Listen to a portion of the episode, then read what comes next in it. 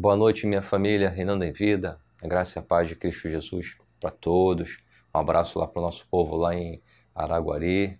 Um abraço para o nosso povo lá em Goiás, lá na Alça. Um beijão para os nossos irmãos aqui no São João de Meriti. Todo o nosso povo que está nos assistindo, está orando conosco. Todo o nosso povo que está junto aí nessa, vencendo mais uma batalha. Eu quero compartilhar com vocês nessa noite uma palavra, palavra que está lá na, no profeta Abacuque, livro do profeta Abacuque, no capítulo 3, nós vamos estar lendo no verso 17 até o versículo de número 19. Profeta Abacuque, capítulo 3, verso 17 até o versículo 19. Se você quiser nos acompanhar com a leitura da palavra, a leitura da Bíblia, fique à vontade. A palavra diz assim, o texto bíblico ele diz assim: Ainda que a figueira não floresça, nem haja fruto na vide, e o produto da oliveira minta, e os campos não produzam mantimento, as ovelhas sejam arrebatadas do aprisco, e nos corrais não haja gado. Todavia, eu me alegro no Senhor, e exulto no Deus da minha salvação. O Senhor Deus é a minha fortaleza e faz os meus pés como os da corça e me faz andar altaneiramente ou me faz andar nas alturas. Uma palavra bem propícia para os nossos dias, é uma palavra que tem um tempo, uma profecia que foi, foi escrita algumas centenas de anos atrás, mas ela é bem contemporânea para nós, para os nossos dias.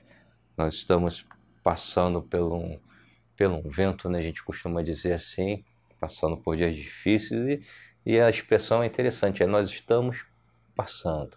E a gente sabe que é mais uma, uma batalha que estamos enfrentando, que o Senhor já nos deu a vitória, e daqui a pouco a gente vai estar cantando novamente um hino da vitória, juntamente com os irmãos, nos regozijando, juntamente com os nossos familiares. A gente crê dessa forma. E eu, eu, às vezes, eu fico observando como alguns filhos de Deus tratam determinadas situações que nós vivenciamos e situações às vezes que são até repetidas se a gente for for olhar na história a gente vai ver que alguns fatos eles mudam é, um nome, mas é, é repetido algumas, algumas dificuldades que a humanidade já viveu. E eu fico observando às vezes como é tratado é, filhos de Deus, nós, filhos de Deus, chamados para vivermos uma vida de fé, de, de esperança, e ainda que o próprio Senhor Jesus ele não, não nos omitiu que, que viveríamos no mundo e que nesse mundo teríamos dificuldade. Ele próprio, ele, certa vez, ele falou para os seus discípulos que no mundo nós teríamos aflições, mas a palavra dele, é, completando a partir dessas aflições que nós viveríamos, é que nós deveríamos de ter bom ânimo, porque ele já tinha vencido o mundo. E essa vitória a gente, a gente confirma ela lá na cruz do Calvário, por ocasião daquele sangue puro, inocente, derramado em favor de nós. Então nós fomos chamados para viver em esperança, ainda que é, adversidades, ainda que circunstâncias adversas venham sobre nossas vidas.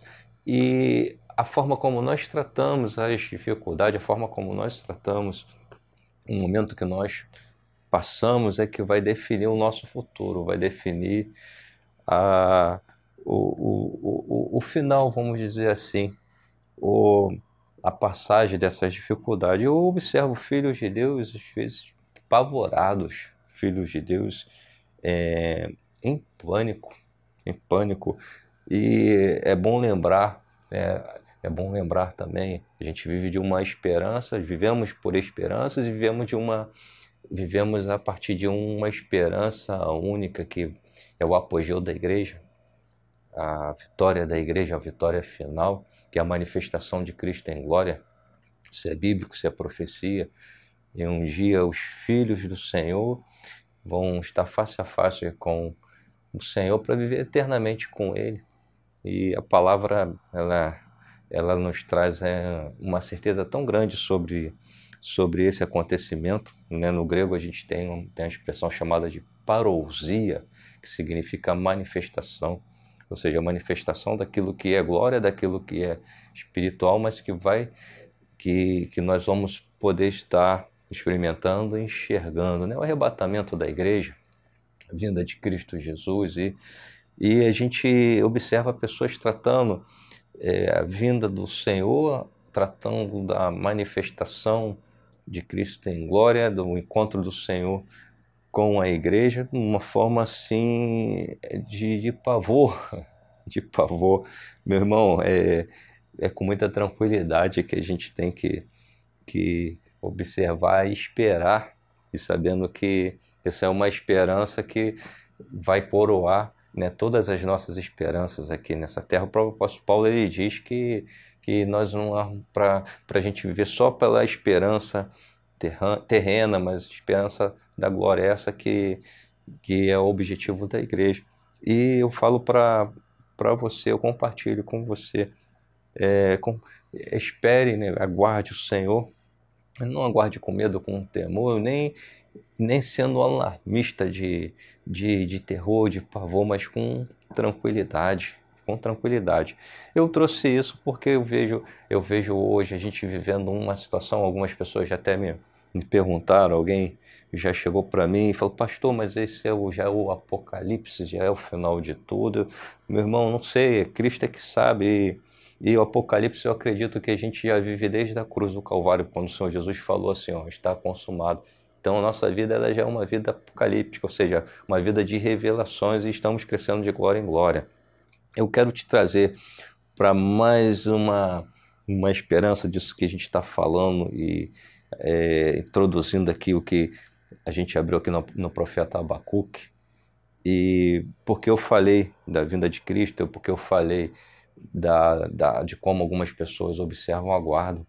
É, porque eu vejo aqui um profeta, um homem de Deus chamado para ministrar, e ele traz para nós, diante de uma previsão de catástrofe, de escassez, uma previsão de dificuldade, né? A gente, a gente quando observa Abacuque, profeta que o Senhor levantou para que que pudesse trazer uma previsão das dificuldades que viriam sobre Israel, sobre Judá, contexto de Abacuque ele é interessante, não é diferente do com o nosso contexto atual não, de ver a história do povo de Israel, o povo de Judá, falta de solidariedade, uma corrupção tremenda, o povo virando as costas para o Senhor, para Deus e, e por muitas vezes na história nós vivemos que Deus ele ele sempre levantou uma outra nação como instrumento para trazer um despertamento para o seu povo e, e muitas vezes nesse despertamento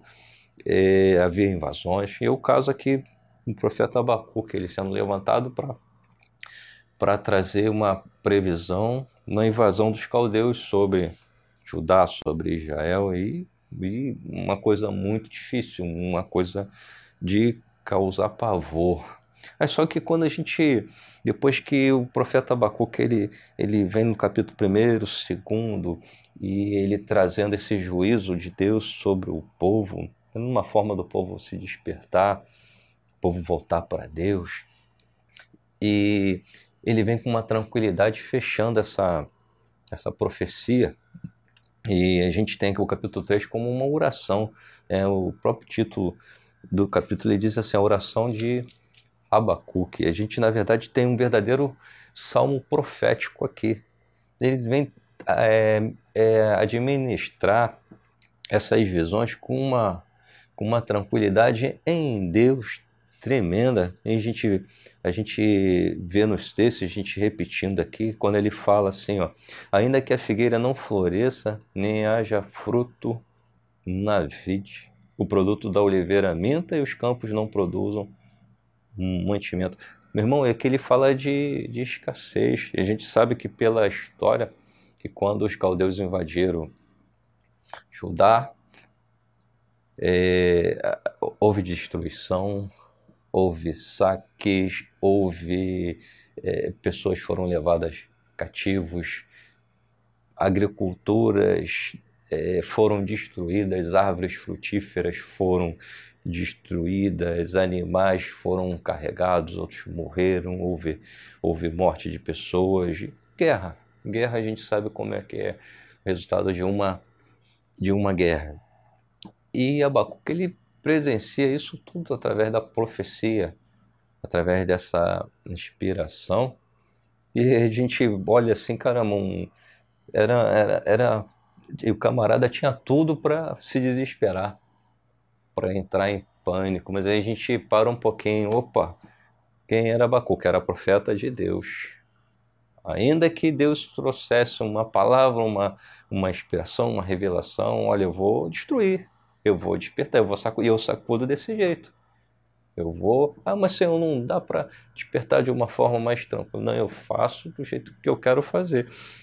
E o profeta de Deus, ele ainda que seja o instrumento do Senhor para predizer um juízo, para predizer um despertamento, está sobre os ombros do profeta, é, faz, faz parte também do ministério de trazer esperança. Deus é tremendo, Deus ele é, ele é maravilhoso. Ele nos dá uma sacudida, ele sacode, ele puxa a orelha, ele manda os anjos dele, olha, dá um, uma chinelada nesse aqui, dá um, corrige esse ali, mas mostra para ele esperança, mostra para ele o caminho esse aqui. E Abacuque, ele tomado dessa certeza, ele vem com tranquilidade, olha, pode faltar tudo, ele diz assim, a gente trazendo para nós aqui, simplificando na nossa, na nossa linguagem, é, ele traz assim, olha, vai acontecer isso tudo. E Deus, ele vai fazer isso, vai levantar esse povo, esse povo vai vir sobre a nossa nação, vai acontecer isso, vai haver escassez, vai haver dificuldade, vão procurar alimento, não vai ter alimento, os animais do curral é, ninguém vai encontrar, vão ser arrebatados.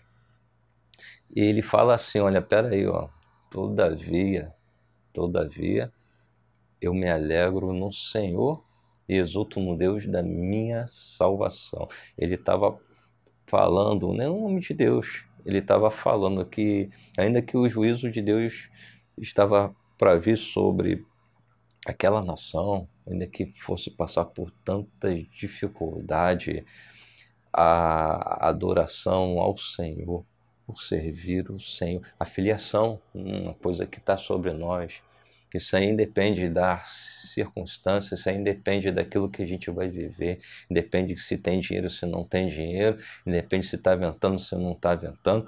E eu quero até trazer aqui para a gente a gente entender melhor essa postura do, do profeta Abacuque, eu quero trazer uma história, está né? Na Bíblia, Daniel capítulo 3, história de, de homens que também eram servos do Senhor, que tinham essa certeza de quem quem eles serviam, eles sabiam quem era o Deus da salvação deles. Sadraque, Mesaque e Abidinego, bem conhecido, né?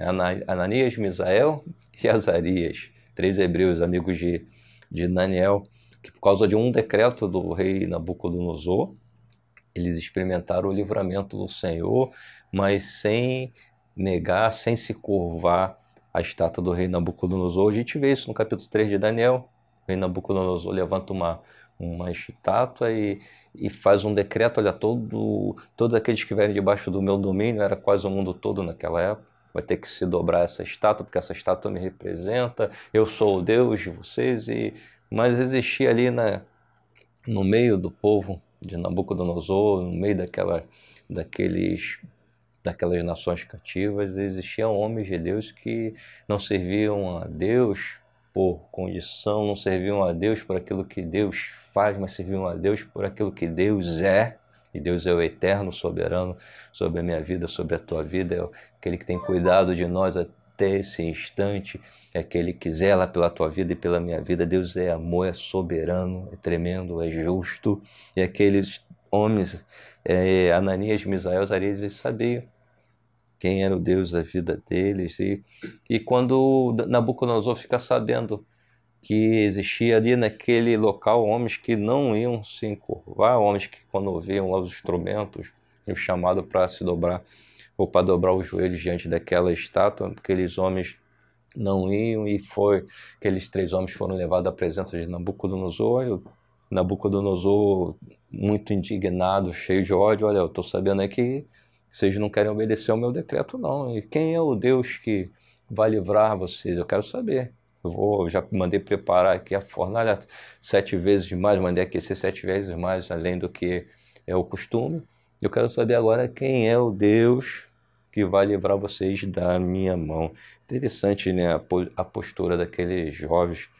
Eles se levantam diante do rei e falam: Olha, rei, isso aí a gente não precisa te responder, né? Quem é o Deus, não, mas fica sabendo, rei. Se Deus quiser nos livrar, mas ele, ele se Deus quiser nos livrar da tua fornalha das, das tuas mãos, ele vai livrar. Olha, contudo, rei, contudo, fica sabendo que se ele não livrar, a gente não vai se dobrar diante da tua imagem, ele vai continuar sendo Deus da nossa vida. E o resultado a gente sabe, aqueles homens são lançados na fornalha, morrem os homens, ou, os soldados do, de Nabucodonosor que haviam lançado aqueles homens na fornalha, morrem queimados, e para espanto de Nabucodonosor, pela glória de Deus sobre a vida daqueles homens, de muitos homens que estavam sob o domínio de, de Babilônia, sob o domínio de Nabucodonosor. Aqueles três homens são lançados numa fornalha ardente, uma, eu creio que, que devia de ser uma olaria de se fabricar tijolos, alguma coisa assim. Aqueles homens não são assados, eles não são queimados, aqueles homens eles não são destruídos, estavam sendo perseguidos, mas fica sabendo, às vezes somos perseguidos, mas a palavra nos garante que nós nunca somos destruídos.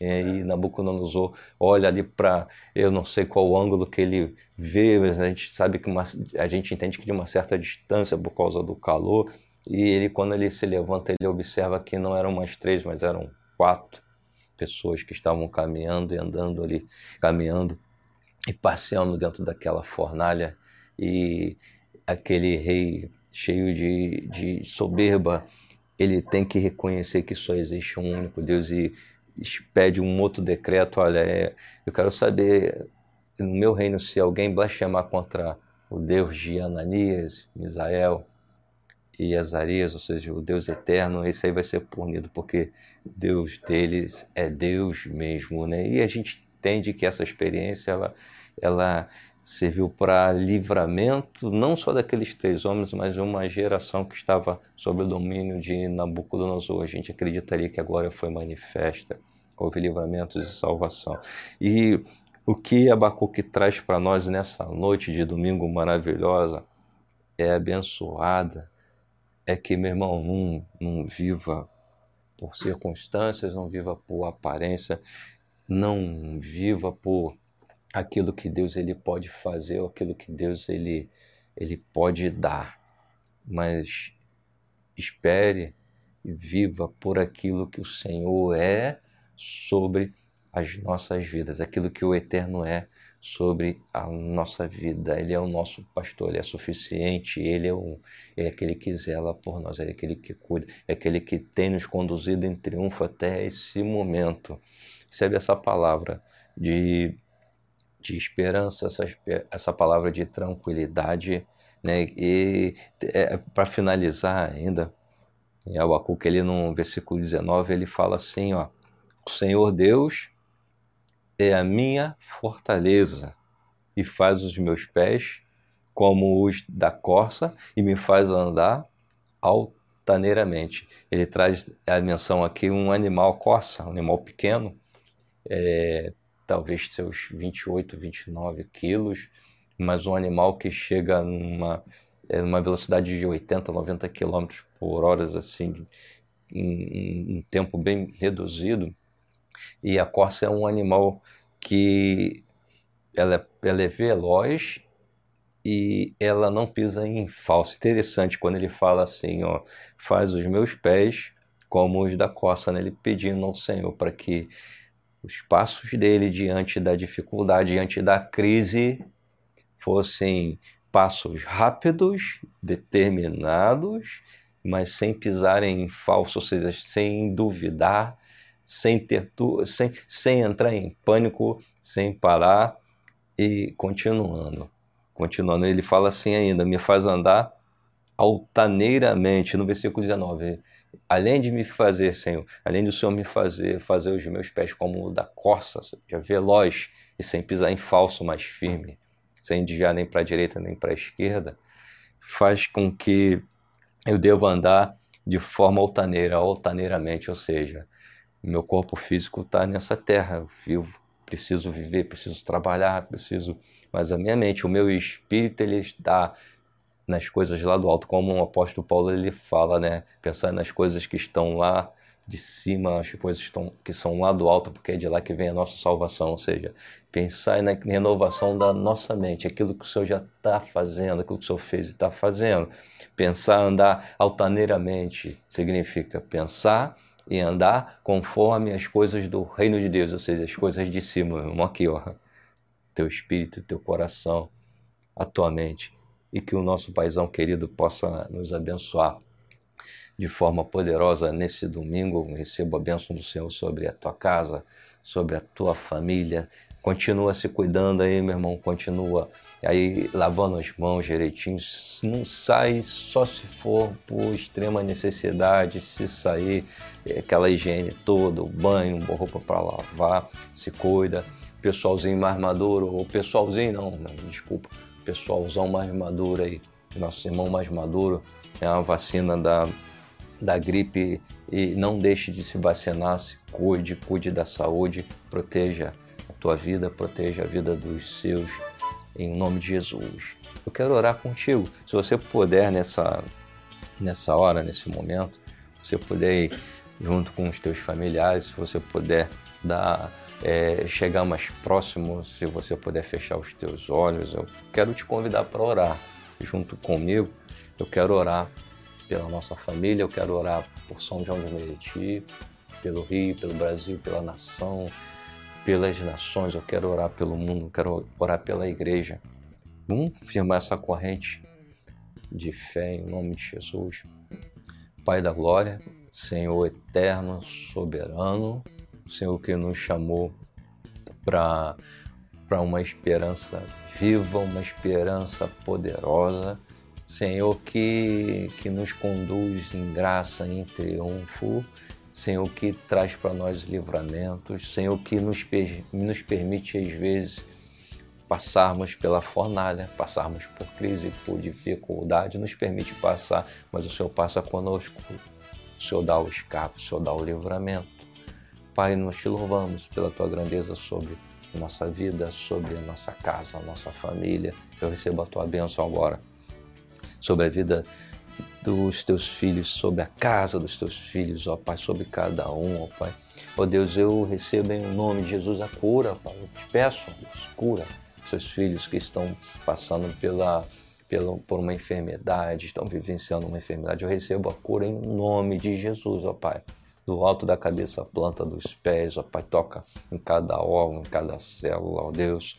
Eu te peço cura interior, cura emocional, ó Pai, em nome de Jesus. Ó Senhor, que sejam destruídas toda, toda, toda cilada de medo, de pânico, toda arma forjada que tenta, ó Deus, é, é trazer ignorância, trevas para a mente do teu filho em nome de Jesus, nós anulamos nesse momento, ó Pai, todo medo, todo pavor, mas eu recebo a tua, a tua paz, a tua esperança, a tua graça sobre a vida dos teus filhos. Te peço por, pelo mundo, te peço pela tua igreja na face da terra. Te peço, Senhor, meu Deus, pelas pessoas que estão estão com, com esse vírus, ó Deus, estão debilitadas na sua saúde. Cura, Senhor, em um nome de Jesus. Coloca por terra, Senhor, ó Deus, esse Covid-19. Ó Deus, nós te pedimos anulação dessa peste em um nome de Jesus, ó Pai. Ilumina, ó Deus, ilumina a mente, ó Deus, os pesquisadores, dos homens, das mulheres da área de ciência, ó Pai, que haja medicamentos, que haja vacina. Eu te peço, faz cessar, ó Pai, essa peste em nome de Jesus, que haja graça, que haja vida, que haja esperança, que haja alegria no coração, Senhor, dos teus filhos, nos nossos corações. em nome de Jesus. Que essa semana seja uma semana de paz, uma semana de bênção, de graça, de vitória, de prosperidade, em nome de Jesus. O salmista no Salmo 4, no verso 8, ele diz assim para nós: Em paz eu me deito e logo pego no sono, porque só tu, Senhor, nos faz repousar em segurança. Um excelente domingo, uma excelente semana em nome de Jesus. Amém.